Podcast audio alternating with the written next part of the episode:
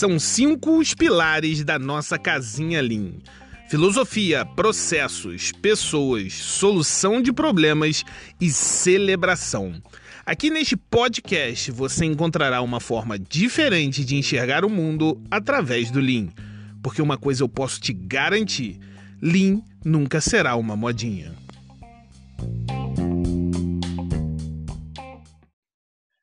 Fala pessoal, tudo bem? Ramon Farias falando. Estamos com mais um podcast, dessa vez internacional, com o professor Bob Emiliani. Hi, professor. How are you? Hello. I'm, I'm very well, thank you. Uh, I will not ask you to talk any word in Portuguese because I didn't ask you before. yeah.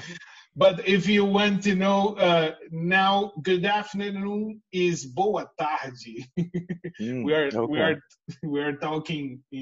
It's a, an afternoon, but uh, our our podcast is very happy to receive you here to to talk about uh, some continued improvement uh, methodologies like TPS, Lean, and some polemic things. Mhm. we have a lot of people here in Brazil that uh, follow your uh, your journey, and uh, and I think already had your books, uh, and we can we can talk a little bit about it. Okay, that Thank sounds you. good. Let me adjust the light here a little bit. Okay. Thank you for for Yeah. your attention to to receive these. Yeah, it's my pleasure to be with you today. Uh, so thank you for inviting me and uh, we'll, we'll answer your questions and whatever else, wherever the conversation goes.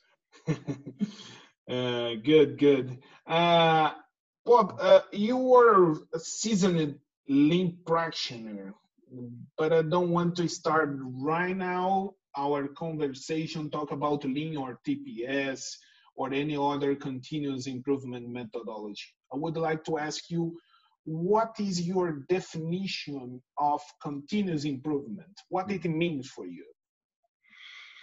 Uh, what it means to me is uh, goes back to the Kaizen training from 1994, many years ago. To me, it means a continuous curiosity, tr- trying to to recognize and understand problems, trying out new ideas to solve problems as they as you recognize the problems, and of course, problems happen every day. So continuous improvement to me is that. It means not ig- ignoring problems. It means also to take action quickly. So it is to uh, continuously be curious, to recognize problems, to come up with ideas to correct or uh, the problem or improve the process or situation. To do this on a daily basis as a part of one's practice and one's commitment and uh, always to take action quickly. This is something we were taught uh, uh, by uh, Shingijutsu uh, consultants back in the mid 90s was when you recognize a problem, you, you work on it now. You don't put it for next week or next month uh, because you have customers that have uh, complaints about your product or service, the bad quality, the long lead time, cost too much, and so on. So you must find ways to correct this problem now and do it with your team. And uh, in my uh, job currently in academia, uh, uh, we try to do that, but a lot of the problem relates to sort of individually what you do as a teacher. So that's what the continuous improvement means to me. Yeah, and this this is the the most challenge I think from the from the continuous improvement methodology to to be faster on the reaction of the problem. it's not a, an easy task. Yes, and also just to be curious. Uh, when I was uh, trained in TPS by Shingijutsu, it was amazing how uh, these um, sensei, they how they think about the shop floor. They think about the shop floor as a um, the way an uh, an astronomer thinks about the universe. They have endless curiosity about the shop floor and what goes on in the shop floor. Just like astronomer has endless curiosity of the you know the Earth and the sun and the stars and the universe and the galaxies and the you know everything like this. Endless curiosity. I've never seen anything like it before in my life. Just how they saw the shop floor as a just full of uh, of uh, ideas and interest was amazing. It is amazing. There's still a lot like that.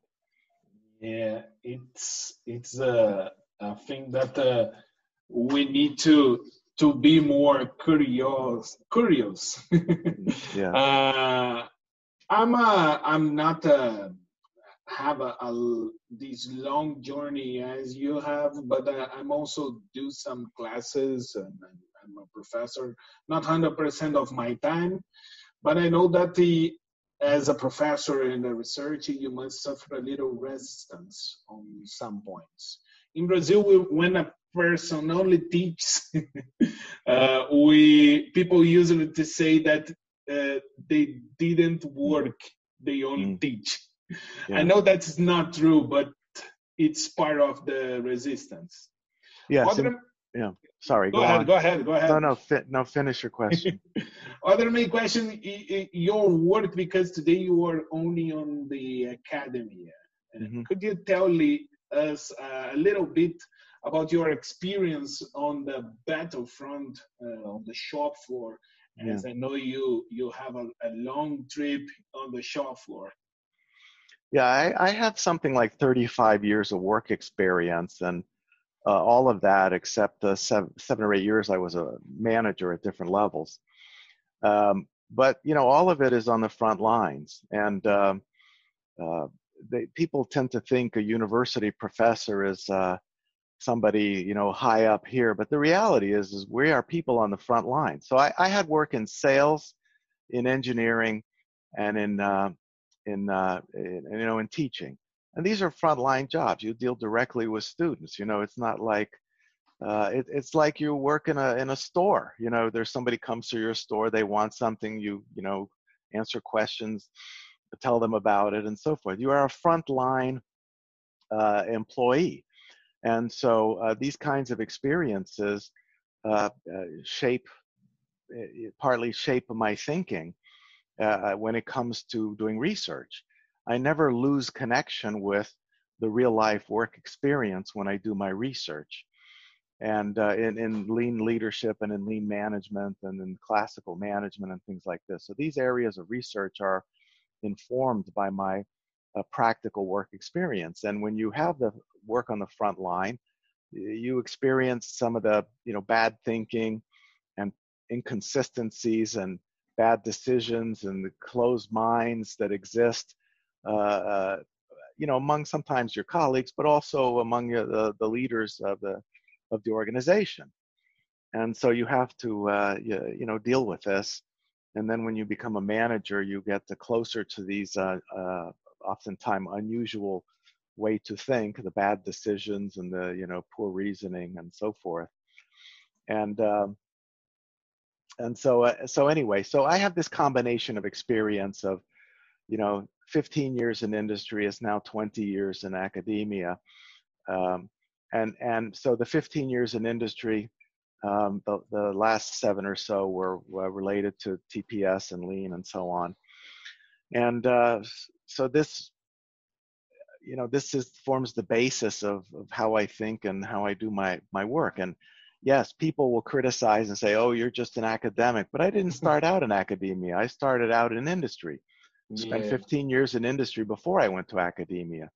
And so there's no way you can spend 15 years in industry and leave this experience behind because I had jobs where I was a manager for a, a feeding assembly floor, you know, and this is no, they're not, not joking around when parts are late and so forth whether yeah. it's from internal manufacturing, which I was responsible for, or whether it was supply chain, which I was also responsible for.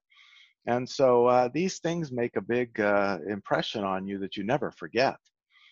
Uh, and, and, so it is wrong to see me as a, theoretical guy who thinks uh, um, just uh, in terms of uh, you know academic uh, thing. And the university I teach also is a very practical oriented university. It's not what we call here in the US uh, class one Carnegie research institution. This is things like MIT and uh, you know the big the, the big top universities. I teach in a place where uh, we have a much more practical orientation, and our students, uh, um, most of them go straight into industry. If they're not, many of them are are already uh, in in industry.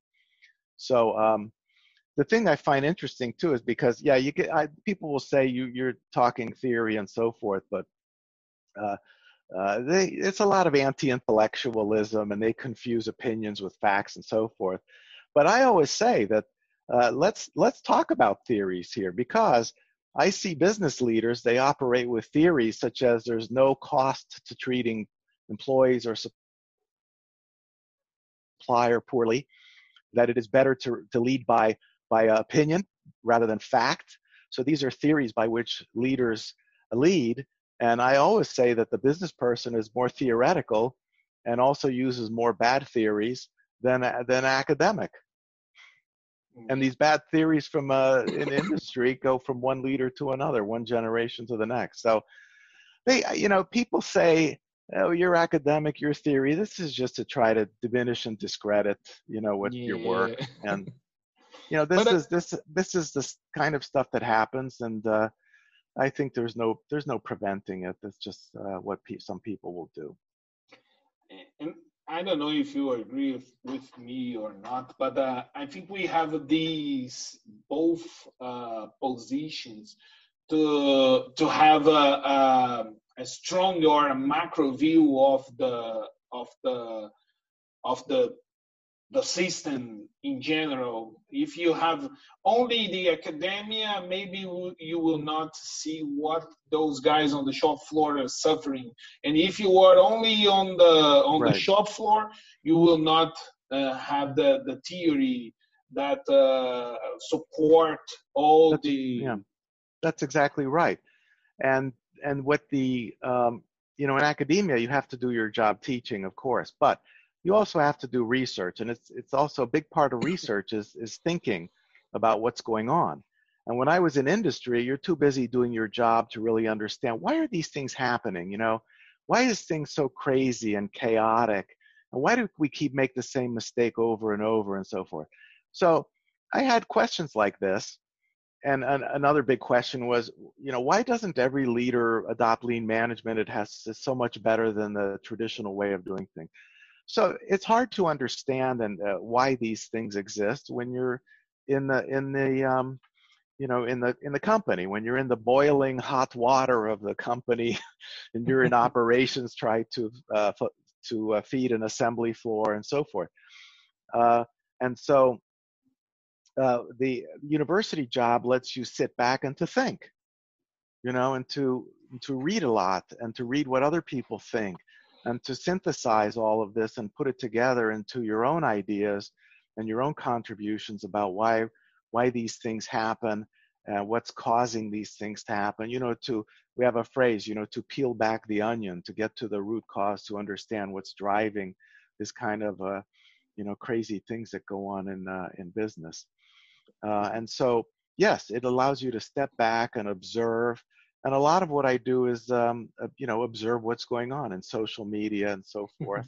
Sometimes I mm-hmm. get criticized because, you know, Bob doesn't uh, uh, do as many uh, sharing and as many likes as he should of other people's work, and uh, that's because I'm, I'm, I mean, perhaps I should, but basically, I'm out there observing what's going on uh, in in that environment. Then there's observation when you go visit companies, and then there's conversation when you talk to students. Because most of my students are older. They're in a graduate program getting a master's degree, so they're usually 25 to 55. And so a lot of conversations with them about what their work is, what's going on on their front line, and visits to their companies and so forth. Um, but yeah, this is the thing. When you're in academia, people have a, a, a, preconception yeah. that now now you just are thinking about uh, only uh, theories. stupid, yeah, theories, yeah. stupid thing things that don't matter in the real world. And that's in, incorrect. You have a cell phone because of a lot of uh, academic uh, people figure out things. And yeah, that's why this, yeah. this cell phone exists and Zoom exists and so forth. But Yeah, anyway, and, and I think both both sides are uh, very important. Uh, Yeah. On the company, Abs- for example, we have a, a lot of uh, engineers the, from from P&D which needs to go to the shop floor to see if their theory is okay Yeah. and it Yeah. was we are and and you need people to put the ideas that come out of academia into uh, some kind of uh, product or practice that is useful uh, to humanity. yeah Hopefully, you know. Sometimes Yeah. not. And just the curiosity, when we goes to your to the university that you teach, we can see the the the figure of the the, the book of uh, Martichenko. Uh, what they says everything I know about Lean I learned in the first grade. Do, do you know this book? Yeah. when yes. when the, the the father goes to the first grade with his little daughter we can see the same things there Yes. And it's a, it's having a young mind and asking why. yeah you know and and when you're a child you know this is something that uh, sensei uh, Nakao-san teaches us is you have to think uh, uh, like a 10 or 11 year old he emphasizes before you get interested in uh, boys or girls because after then you have start on with your preconceptions but before then when you're 9 or 10 or 11 you always as an adult you have to keep this way of thinking of a 9 or 10 or 11 year old to have the curiosity to ask why is the sky blue? Why is the you know wh- why what makes a car run? Uh, and so forth you know why why is uh, why do, what's going to happen when the sun blows up? You know all these good kind of questions that the young child would ask and that's in, that's essential for having a you know kaizen mind. Yeah. Uh, one thing that i i i heard in our conversation is that in 1984 you have uh, the real contact or uh, you have the the subject that shake your mind for oh yeah.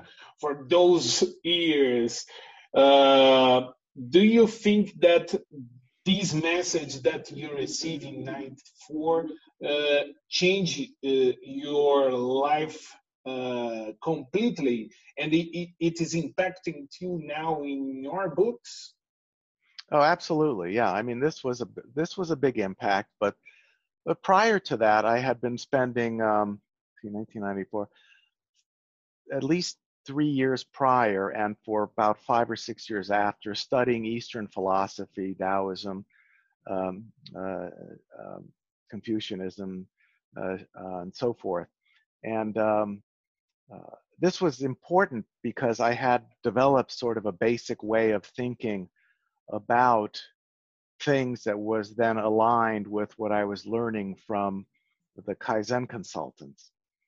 And uh, and so it was not a big change for me in terms of how to think. Uh, but what what it but what it did, did do is it reinforced um, maybe something that was a little bit there to begin with, plus the study of Eastern philosophy, plus then the exposure to um, Kaizen and TPS. And yeah, and this, uh, and then there was, and then I started to read uh, many other things by many, many other authors. You know, everybody reads The Lean Thinking by Womack and Jones and The Machine That Changed the World. And I read book by, uh, um, read articles and books by people for uh, leadership and organizational behavior and organizational development and so on and so on. And then the classic lean books by, you know, Ohno and Shingo and just everything I could find. For years, I had a subscription to uh, the Nikkei, the Japanese business newspaper, so I could, uh, you know, read uh, read about what Toyota was doing and how they were thinking and what uh, decisions they were making and so on. So I was a, a tremendous, um, you know, absorption of, of of all of this knowledge in combination with my uh, work experience and that has a big impact on my uh, research and writing absolutely and how i teach as well because i've been bringing for, for, since I joined academia in 1999, I I, I bring uh, the idea of applying uh, lean principles and practices to teaching, and so mm-hmm. I wrote a little I wrote a little book called uh, uh, Lean Teaching to describe how I have done what I have done over the last uh, 15 you know first 15 years of teaching. It, it, it's very good. And uh, um, as you have this contact, do you think that everybody needs a, a kind of sensei or a kind of um, elder to to to give uh, some instructions or some something to to help on this journey. I think it helps a lot um, because it's very difficult to um, you know it's difficult to write this in books the kinds of things that they teach you and tell you and uh, so so because of this, I I took on the assignment of uh, being the uh, author, co-author, or lead author on two books that describe Shingijutsu Kaizen because the existing books out there really don't talk about uh, Kaizen the way I had learned it. And they don't give you a sense of the energy and the enthusiasm. They don't give you a sense of you know it's not just cost reduction you're trying to affect uh, changes in relationships and and time and space and you know just ch- changes in how resources are utilized and so on and learning how to simplify things instead of making things more complex and so on. And so i, I decided it was important to tr- produce the two books uh, uh, kaizen forever and shingijutsu kaizen uh, to explain these things. Uh, but still, though, when you are able to spend hours like I was with Sensei Nakao and his colleagues, and you know, hear what they're saying, you you um, I mean, it's an amazing experience. So sometimes when I go visit with Mr. Nakao, you know, I feel pretty good about myself that I, you know, I, I know a lot and I'm, you know, a little confident and so forth. And then when I meet Mr. Nakao, in five minutes, I feel like an idiot. So stupid. I don't know anything. I have so much more to learn.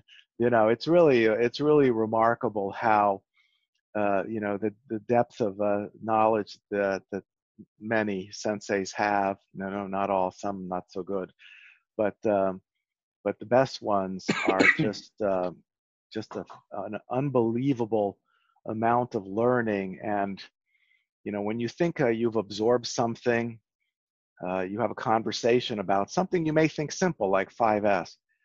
But one thing people don't understand is the 5S is, start, is, is, is related to just in time. You know, the, the, the need for 5S was related to trying to achieve just in time. And so when they talk about 5S in relation to just in time and you, you know, heard the stories and you understood how it works in just in time says then, then six months later you have another conversation like this and you learn completely new things yeah you know I mean, it's just it's astounding. So yeah, I think a sensei is a big is a big help, but they, you know, some are benevolent and do this for free. I spend a lot of time on Zoom to try help people. I'm not saying I'm a sensei, but just try try to help guide people. But um, but you know, usually this costs some some money. It's yeah. not cheap. It's not cheap, but I think it's uh, depending on what you're trying to achieve, it's well worth it. If you're trying to you know really make a, a big impact, then it's worth it. Yeah, and then and uh, at least if you have a, a master or a, an experienced guy to or girl to to to ask some yeah. points it, it, can worthwhile yep and there's there's there's uh, to my knowledge there's not many female sensei there is one that i mm. know of i'm sure there's more but uh, um, Oh, there is more, in fact. I don't know why I'm saying there's one. But anyway, uh, in terms of um, uh, Shingijutsu, there's uh, a sensei in uh, Seattle, Washington that's associated with Shingijutsu. And there are uh, others you see um, in the uh, Lean Enterprise Institute. They have Lean Sensei women. So there's, you know, five or six there who have a lot, lot of experience in yeah. diff- different areas. In, in, Brazil, we are seeing um, more women uh, start working with lean. It's not common in the past, and we are seeing yeah. these right now. And I think with those Good. kind of diversity and things like that have the the women thought on lean maybe can transform lean for better Yeah. because they they can do a lot of things together women we can not do a lot of things together Yeah, and I'm I, I in the same I'm, time I'm sure there is um uh you know within a company because there's uh, you don't know these these women who are doing wonderful work to lead kaizen and so forth, but uh, they don't get um, you know they work inside the company so we don't know about them. But I, I wish we I wish we would because uh, they are uh, role models for leadership for other women. Yeah, yeah. Uh, we're talking about Lean, TPS, and uh, one thing that I, I'm feeling uh, mainly nowadays is that uh, uh, we, we already have the word divided. Um, we see Democrats, Republicans, communism, capitalism, Lakers, Spurs. I don't know. In Yeah. Brazil is uh, Flamengo, Fluminense, the the soccer Yeah, uh, teams. Uh, and now we are seeing uh, this division on the social media, mainly in the social media, media regarding to TPS and Lean. Uh, and Yeah. we, we, we already know that, uh, uh, or I don't know if everybody knows, but uh, uh, I think most people know that TPS uh, are um, Lean is a dever- derivative of TPS. Uh, and even in, uh, I, I can talk about uh, Brazilian Toyota uh, plant. Uh, Mhm. There, they don't talk about TPS or Lean every time they they need to to talk about continuous improvement. They call Lean. In we never heard TPS. They don't care about that they all they only know what they need to do. Uh, do you really think we uh, tip, we have an antagonism between TPS and Lean? Uh, at the main point of we see people not complain about uh, the work because complain about the the work of other people it's normal. Because we do this to to to to get some improvements. But uh, the main thing is like in the politician or in, on the politics we're seeing people denigrating uh, Yeah. people's work as we we you you face it with your work. Uh, we see also people denigrating other people works in order to defend or to support a cause. Do you see that it's uh, it's normal or i don't know if uh, if this division caused it Well, I mean, I think I think this is the kind of thing that happens because people are not perfect, and you know, some of this is unavoidable. There's no rule against uh, uh, criticizing or denigrating somebody's work.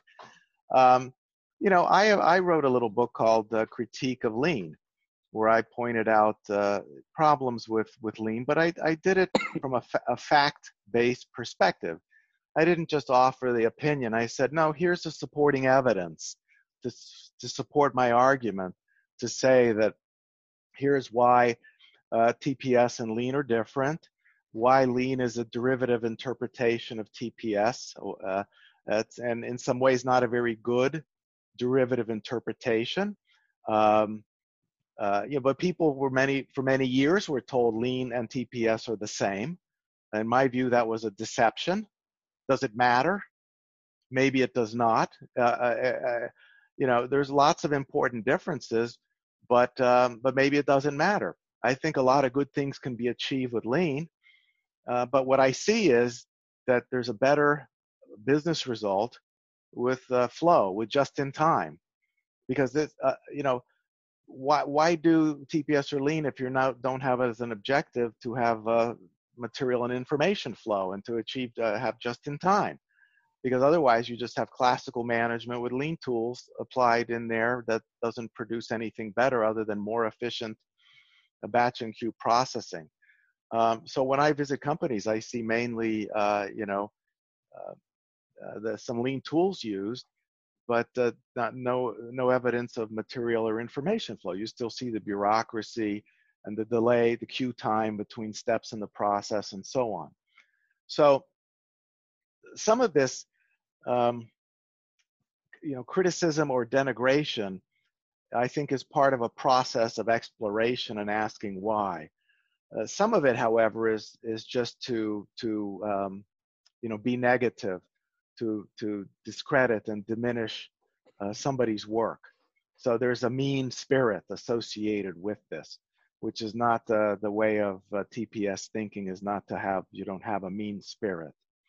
So when you have a mean spirit with with regards to um, denigrating specifically based on opinion and not facts and so forth, then this is not uh, understanding the uh, you know what we understand as a Toyota way and so forth, or just the the the, uh, the mindset behind progressive uh, progressive management.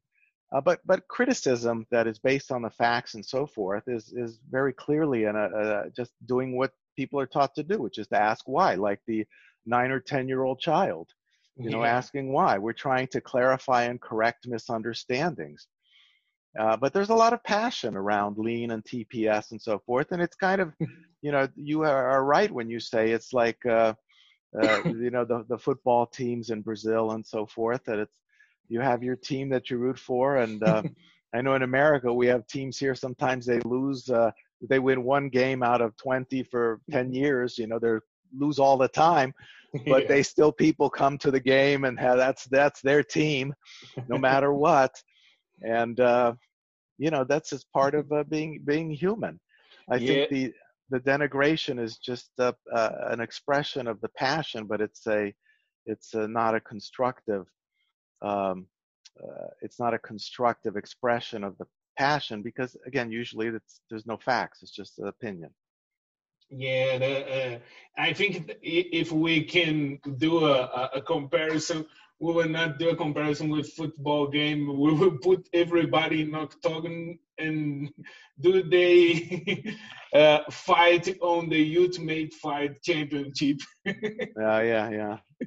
because uh, sometimes it, it's not worthwhile see some discussions. But uh, um, I will not take a lot of your time uh, and just have more uh, two questions. I will. Yeah, yeah, sure we we uh, planning to to do a, a, more conversation, but I would like to have maybe if you have time, other conversation, other time. Let the people ask us to do yeah, this again. Yeah. uh, but yeah, we can we can do that. Uh, yeah. Sure.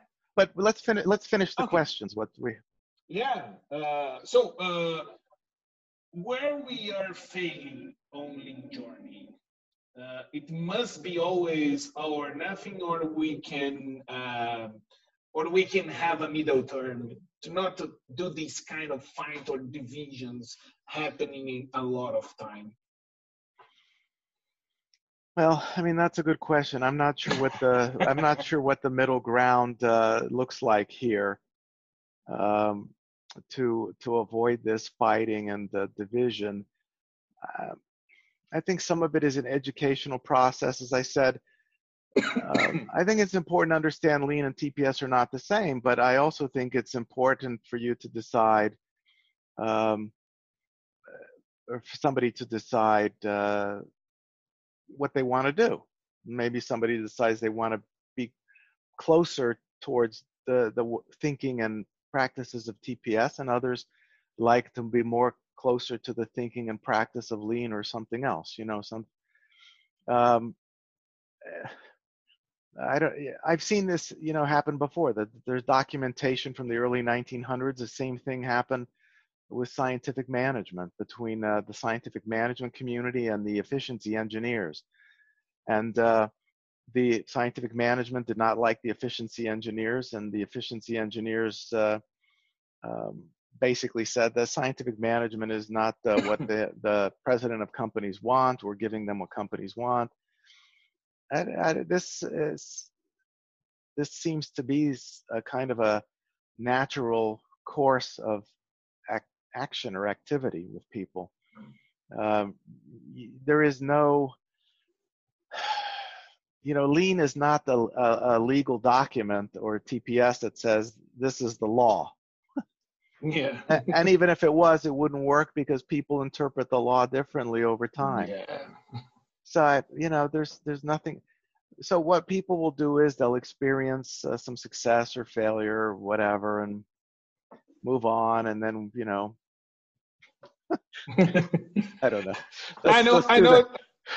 I know that it's not under our scope, but uh, uh, I asked you something uh, when it was off, and I would like to ask you again. Um, in my opinion, and it's my opinion, people who are listening us, uh, just to say it's my opinion.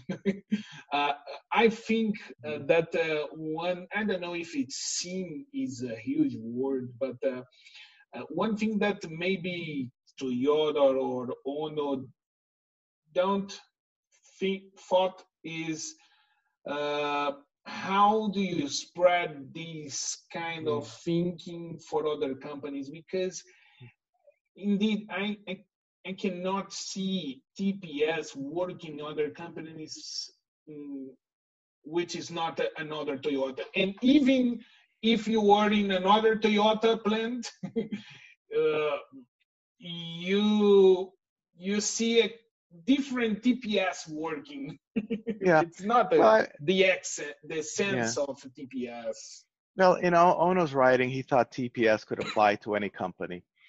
And uh, maybe because he understood TPS so well, he did not understand all the little details that people would find hard to understand, or the details that don't translate well or interpret well from Japanese to English or Portuguese or any other language. Um, but he did, to some degree, he so he may have been too optimistic to say it applies anywhere anybody can replicate TPS. But on the other hand, he knew that there would be problems with that. And some of his close colleagues, he suggested to them to create a consulting business to teach people lean. And he gave them specific instructions that, you know, the money you make should cover your costs and you should not, you know, ch- charge uh, so much money and so forth. Um, uh, and and you know your mission should be to to help create a better world and better planet by eliminating waste and so forth. And but but he understood that people needed some uh, training face to face one-on-one training the way they learned it and continue to learn it in tps with a lot of you know face to face one-on-one training. You have a coach you have a sensei to teach you to guide you and so on um, perhaps he didn't realize that uh, you know how many companies would be interested in TPS and later the you know derivative interpretation of lean. Um, but um, I, you know he he must have had some idea that this is uh, not must have he wrote this is not easy it's hard to do. Um, so you know that's Yeah, uh, I know that uh, it's uh, a huge challenge to to follow hundred percent of uh, of of the knowledge that we we try to extract from Toyota. uh, and and the one thing that I used to say is that uh, it's not a, a problem to talk. "Ah, I'm doing lean because if you are inside of GE, I probably people who want don't want to hear or something about Toyota that is a well, competitor. right but I will tell you the best examples that I've seen of Toyota like business, which is not just operations, but how the Yeah. business runs overall, sales and marketing, HR, so on. The best examples of business that I've seen are are, are kind of replicas of a Toyota like management system. They're not, of course, they're not Toyota, but it's it's high fidelity, close to what the Toyota uh, is like in terms of you know how the business uh, runs. Um, and these companies will usually refer to themselves as, you know, we underwent a lean transformation. They don't say a Toyota transformation.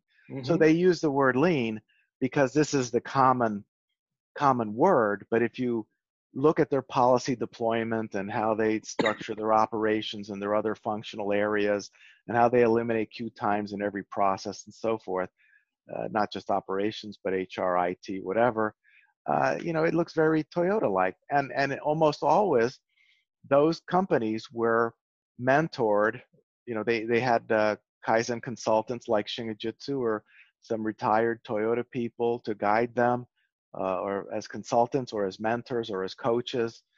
Uh, and so basically, those m- mentors and coaches and so forth are teaching other people what they learned. And sure, there's a little changes here and there, but it's more similar than different, is what what I see. So yeah. Uh, I, I, I'm, I'm swear. I promise that I'm, I am finishing. okay. Yeah. You, yeah. Go on. Let's uh, next, next question. We finished. Uh, with the advent of social media, now we can find a lot of a lot of gurus and specialists mm. uh, in Lean or even in TPS.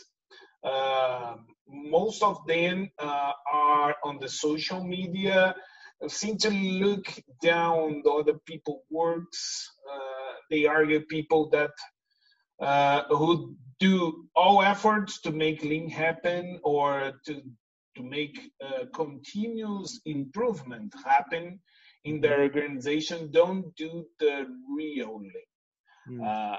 sometimes they use a copy paste of your work out of context uh, not only in Brazil, I'm see I, I, have a lot of friends in, in India, for example, who who who I, I, I can see your work spreading through there. Uh, we have a lot of Indian guys at the company who knows real Lean book series, uh, and we see a lot of uh, words uh, picked out of context. Where do you yeah way on well, these? You know, there's what without social media, things will be taken out of context no matter what, whether it's the words or the pictures yeah. or anything else. I, it's the nature of social media to you know be heard and to advertise oneself and i know i you know i do that and so they get criticism for that but um, um, you know it, it's the nature of social media to try to find a way to stand out i think even subconsciously you know whether you intend to or not. I mean my social media post to me i'm trying to sh- to share what i've learned. You know my my working objective since going into higher education is to document everything i know and share it with people. And i try to do that in an inexpensive way. So my books are not expensive. If they are expensive, it's because they're printed in color, and the color printing is ridiculously still ridiculously yeah. expensive. It shouldn't be. So I have two books I think that are printed in color that have a high price because of just because of that. But uh, my academic papers are widely available. If somebody wants it, I give it to them for free. The books are inexpensive. I have a blog post. There's 600 blogs pages. Excuse me, 600 blog posts that are free. So my working objective is to document everything I, have learned and share it with other people so that when I'm dead and gone, people will will have, you know, what's up here because I cannot download it. You know, I cannot take this thing and download it to my hard drive. So you know, there it is. It's a lot of effort to read it. You can, uh, but you can search it as, as you know with the computer, do text search. But um, it's a legacy construction yeah, exactly. And uh, but but basically, social media is not a good space for dialogue or learning. yeah. You know, that's the bottom line. I mean, uh, you know, you're a lot better off um, uh, reading, uh, you know, a good book about uh, a lean or TPS or something related field uh, like that to learn more, or engaging with your people rather than to spend time on social media.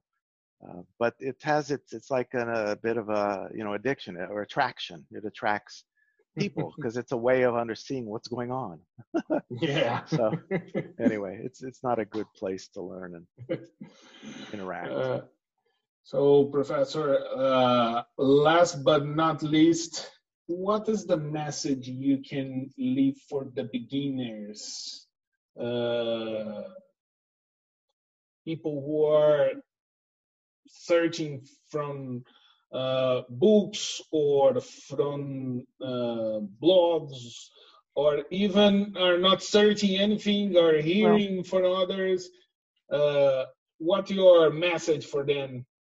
I, I, my message would be if you can go to the primary sources you know read Ohno's book go to the original sources. I mean one of the problems we have today is is there's so much information it's difficult to sort out the good information from the bad information. And of course, there's information in between good and bad. But to really understand something, whether you're talking to a person or reading a book, or it's an academic uh, journal paper or something like this, it's a real challenge to figure out the good from the bad, or the good from the, you know, the the the, the stuff where there is a real learning compared to the stuff that's just sort of noise. And so I would say always try to go to the primary sources. You know, if you're interested in scientific management, you should read uh, Fred Taylor and Frank and Lillian Gilbreth, and you should read um, uh, Henry Gantt and, and these kind of people. Uh, you can read about the efficiency engineers too, but you're better off reading about, you know, what Frederick Taylor wrote and so forth. If you're interested in lean, you should read, um, we should read Ohno's work you should read a, the, a book by uh, Eiji Toyoda that he wrote. Um, uh, there's other books I forget offhand, but if you can find those used books and so forth, uh, read those things. Uh, then you have to sort out the contemporary authors that uh, that they know what they're talking about. And some people say it could be me. Some people say it's not me. some people say it's a somebody else or whatever. But you have to go through this information and and sort through it. Whether it's uh, talking to people, or or uh, printed or now video, audio podcast. You know, it's, it's a challenge. I would like the beginners to understand and what human-centered management is. You know, progressive management is human-centered management. Classical management is not human-centered management. It's it's money-centered management, and uh, wealth-centered management and I'm not saying money is bad or wealth is bad, but when you have too much of focus on the money or wealth, you leave uh, start to have a negative uh, impact on uh, humans and society and the planet. So I would like beginners to go to you know original sources, go to good sources of information, um, put what they learn into practice, develop a human-centered management practice, uh, have some uh, make uh, some demand that current leaders transition from classical management to uh, human-centered management, lean management, TPS. Uh, this is what there's a lot of dissatisfaction out there with uh, the population at large across the world. They want something different in terms of leadership and management, and so uh, they want something progressive, and the the planet needs uh, some progressive way of uh, leading and managing organizations, not business, but also government and so forth. Yeah, uh, it, it's a good a good uh, uh, advice for everybody. I, I used to say that uh, I I like one uh, one text. It's from from the Bible that we need to retain what is good. Uh, read, see, and search for a lot of things, but Mm-hmm. Just retain what is good. The other yeah. things we let can we can let it go. right, right. Yeah, uh, Professor, uh, I, I would like again to to really thank you uh, about this conversation. I think it's a very good opportunity for for the Brazilian guys know the Professor Bob Emiliani, and uh, people can go into the into his site and see what are the books and blog. Uh, they they he has a lot of uh, message there. They have a we have a lot of uh, uh articles, mm-hmm. a lot of content that we can also see the good things and try to retain there. If people like scientific, people will see things there. If people yep. like TPS, like lean, yep, we we will see. The the main thing that uh, I, I'm I talked with my my students is we need to go out uh, of the bubble that we live. Mm-hmm. Sometimes we live in inside one bubble, so we need to to think different and try to see things different. Yep, I agree. It's the the main thing. I really appreciate your time uh, and attention to to do this conversation with uh, uh, this crazy guy from one podcast and called you from a, a LinkedIn message. yeah, my that's fine. It's my pleasure. I'm happy to happy to do it. Thank thank you. Yeah, really appreciate. Uh, I will talk a little bit in Portuguese uh, mm-hmm. uh, before we we leave, and uh, I go back with you. okay. Pessoal, essa foi a nossa conversa com o professor Bob Emiliani. É, fique com a gente, nós vamos ter mais algumas conversas com alguns gringos aí. Até a próxima e muito obrigado.